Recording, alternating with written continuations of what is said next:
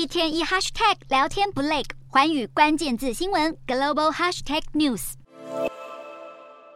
东京涩谷是日本最具代表性的商圈，每当逢年过节都会涌现大批人潮。不过，涩谷今年的万圣节恐怕会激进许多。当地官员十二日特地出面声明，呼吁民众不要在万圣节期间前来欢庆。涩谷限制民众举行万圣节派对，就是担心南韩梨泰院踩踏事件再度重演。涩谷区长长谷部健强调，往年的万圣节当天都会有人酒醉打闹，出现大量垃圾堆积，不但构成安全风险，还影响生活环境。因此，政府将在十月二十七日到十一月一日间，在涩谷车站周边实施禁酒令，同时限制店家出售酒精饮料，全力避免悲剧发生。万圣节必去的购物天堂不再允许派对狂欢，引起不少年轻人反弹。然而，涩谷最近的争议政策不止这一起，当地政府日前计划在涩谷车站周边设置一百台 AI 摄影机，目的是要获取人流数据，协助优化警卫配置和解决犯罪问题。不过，计划一公布就立刻被批评侵犯个人隐私，因为 AI 摄影机能辨识脸部、搜集性别、年龄等各自，有涉及商业用途的疑虑。